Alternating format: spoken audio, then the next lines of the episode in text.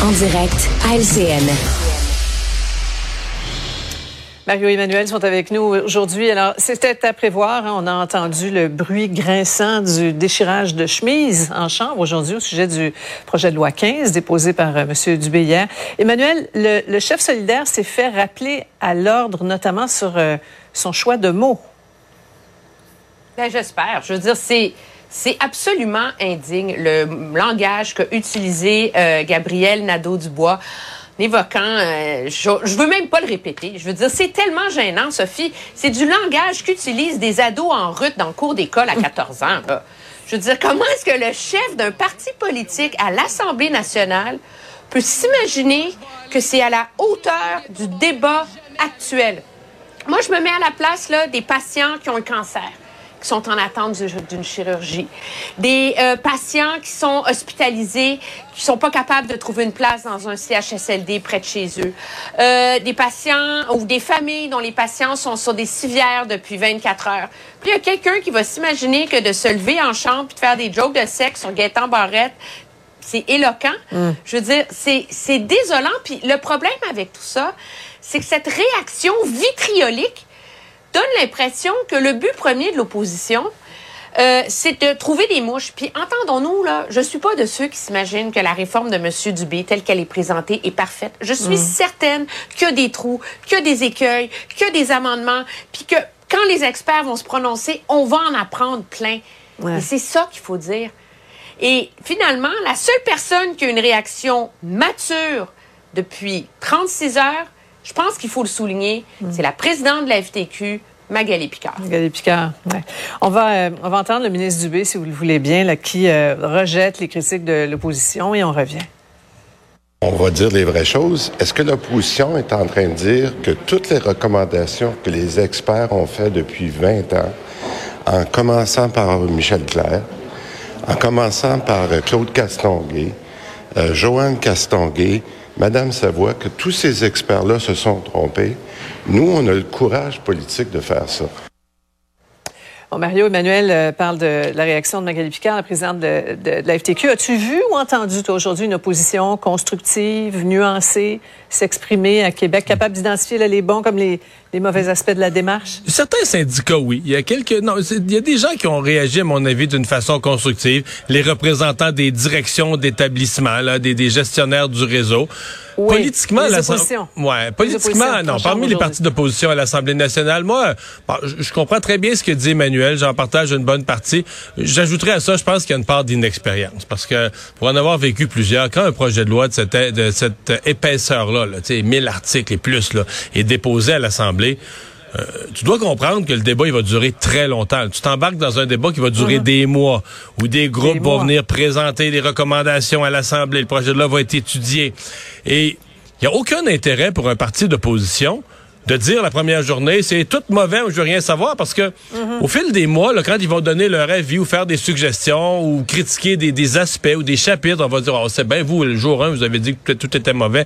Il n'y a aucun intérêt, à mon avis. J'ai pas compris, j'ai pas trouvé que c'était à ce moment-ci habile, d'autant plus que c'est pas du tout au diapason de la société. De ce qu'on entend aujourd'hui de la population, incluant des gens qui ont jamais voté CAC de leur vie, il y, a un sentiment général de, ouais, il faudrait que ça marche, il faudrait, faut, donner la chance aux coureurs, faut bien essayer quelque chose. La santé, mhm. ça fonctionne plus.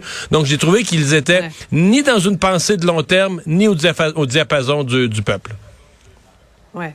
Ils auraient peut-être été aidés par l'intelligence artificielle et chat GPT, hein, qui auraient pu leur écrire de très bons textes. Parlons d'intelligence artificielle. Euh, des fausses entrevues, des fausses images, des hypertrucages, des textes créés de toutes pièces par chat GPT. Alors, l'heure est grave et des experts demandent une pause là, de six mois dans le développement de ces systèmes-là. Emmanuel, euh, et à mon tour d'utiliser une expression anglaise, le free for all, hein, ça résume peut-être un peu l'état actuel des choses? Oui, moi je pense à une course à l'armement. En vérité, c'est un peu ça. Hein. Il y a une surenchère qui va tellement vite que euh, les premiers artisans de cette technologie absolument extraordinaire, qui donne des, des fruits extraordinaires dans notre société, craignent d'en perdre le contrôle. Ils mhm. craignent d'en avoir déjà perdu le contrôle. Moi, euh, j'applaudis cette lettre qu'ils ont qu'ils ont écrite. Puis je pense que comme euh, je me fais pas d'illusions je pense pas que le monde de l'intelligence artificielle va vraiment euh, prendre une pause. Il y a trop d'intérêts financiers, trop de capitaux derrière tout ça. Mais je pense que ça a été, ça a eu l'effet d'une sonnette d'alarme sur nos décideurs politiques. On parle d'ingérence étrangère à Ottawa depuis des mois. Euh, la désinformation, la manipulation de l'information.